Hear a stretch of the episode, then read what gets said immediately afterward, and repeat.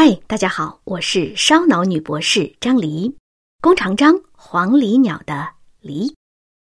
在开始今天的节目前，要先做一个温馨提示：接下来的两期节目会非常烧脑，这也和我这“烧脑女博士”称谓的由来有关了。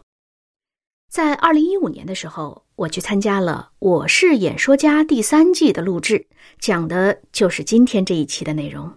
结果呢，我进了鲁豫导师的战队，但是却没有被他选入下一轮，也就没有播出。为什么呢？因为据说是太烧脑了，担心观众听不懂啊。我记得在录制的时候，鲁豫作为 X 导师，那手都已经放到叉上了，随时打算把我叉掉。但是吧，我这选题还比较正，可能他也不太好意思叉掉，于是就成了这样一个结果。那天在场外看录制的梁植，也就是第二季的总冠军，清华的博士，他跟我说，他听到一半的时候，如果他是导师，就立马亮灯了，因为太高级了。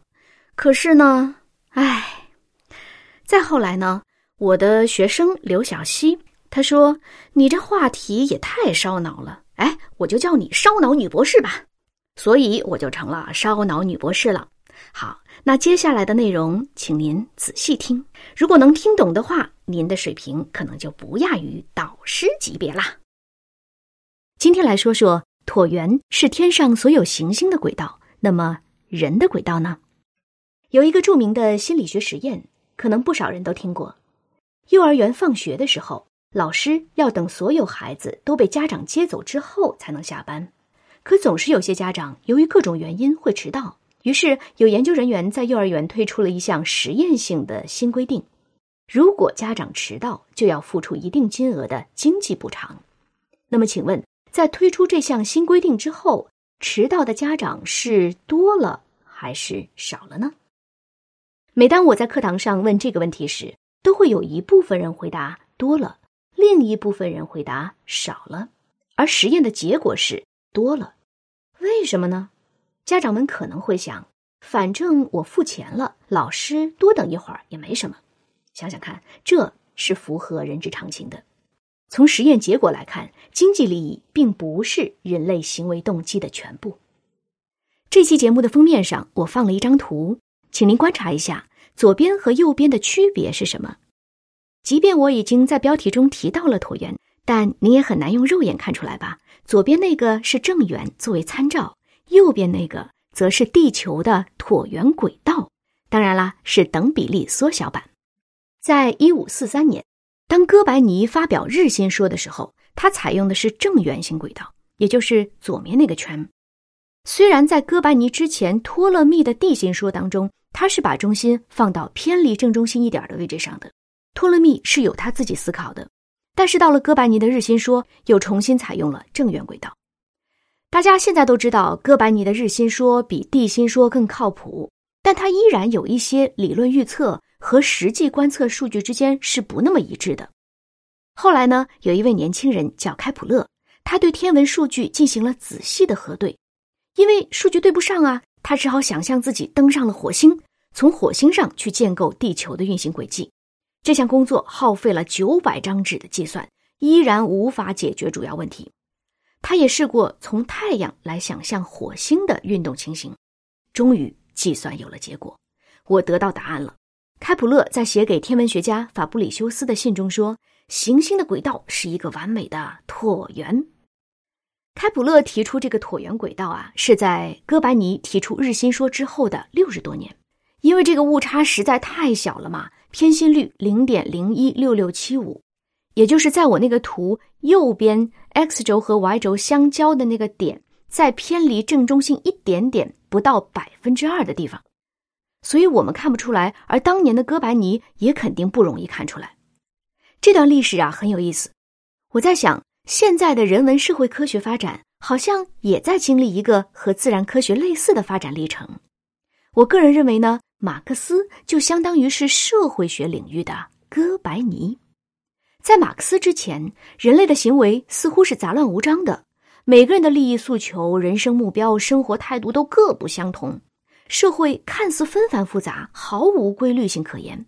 而马克思呢，通过《资本论》的阐述，把人的行为统统集中到一个共同的中心上，也就是围绕经济利益团团转。于是这个问题就得到了极大的简化。只可惜呢，这个社会学模型似乎也存在那么一点点误差，因为它没法解释像今天一开始提到的幼儿园实验那样的结果。当我们回望自然科学的这段进步史，似乎会有一个惊天大发现：原来椭圆轨道也在人间。首先，地球围绕太阳旋转运行的轨道是一个椭圆。那么，太阳处在什么位置呢？它并不是在椭圆的正中心，而是在椭圆的一个焦点上。在这里，我们为了更好的理解椭圆的特性，可以把它想象的稍稍扁一点儿类似鸡蛋那么一个比例吧。不同的椭圆偏心率是不一样的，像地球的椭圆偏心率就很小，但是有些天体运行的偏心率就比较大，比如说哈雷彗星，偏心率越大的椭圆就越扁。如果您有一个正在上小学的孩子，在听完这期节目之后，您可以带着孩子一起画一画椭圆。怎么画呢？先找两根钉子或者图钉什么的，把这两个钉子钉在一张纸上，两个钉子之间呢要隔开一小段距离。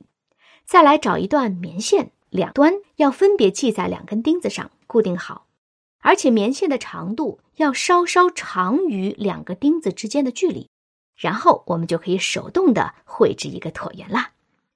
找一支笔，把棉线抠紧了，哎，就画出了一个椭圆来。当这个棉线的长度不变的情况下，两个钉子之间的距离越大，椭圆就会显得越扁；钉子之间距离越小，椭圆就显得越圆。接下来，我们就要说说这个椭圆的智慧了。你看啊，在天上，这太阳就是在地球椭圆轨道其中一个焦点的位置上。我们可以把它想象成就是左边这个焦点，这个焦点是看得见的，而另外一个焦点呢，看上去什么也没有，但是在数学意义上，它也同样是存在的。而且这两个焦点是对称的、对等的，这怎么有点像物质和精神之间的关系呀？我们假设左边那个太阳所在的焦点就像是物质，右边那个看似看不见但在数学意义上存在的焦点就像是精神。当我们画这个椭圆的时候，你有没有发现离左边的物质的焦点近了，离右边精神的焦点就远了？想一想，我们的生活不也是这样吗？当你离物质太近了的时候，离精神就远了。如果一个人老想挣钱挣钱，他好像就缺了点情怀。反过来讲，如果一个人过分的追求情怀，有时候会显得视金钱如粪土。我猜很多学理工科的人，或者对天文学本身有那么点知识储备的人，会对我这个类比有着截然不同的观感。有的人会觉得，这能这么来类比吗？也太扯了吧！还有的人可能会觉得，哇哦！我怎么没想到呀？好有意思啊！其实哈，我们绝大多数人也许并不会从椭圆轨道直接去推导到人的生活轨道也是这样的，因为它确实听上去有点扯。但是呢，这并不是我的论证路径，我只是在漫长的论证路径之后得出了一个结果。后来偶然发现，哇哦，他们居然就是如此的巧合。那好啦，就拿来当个插图吧，方便我们去理解物质和精神之间的关系。今天节目的最后，公布一下上次作业答案的相关信息。小鞋子看了吗？其实都不是你们猜的那些哟。让我豁然开朗的片段是在我的电影大数据研究中自己冒出来的，他向我露出了迷之微笑。具体是哪一段呢？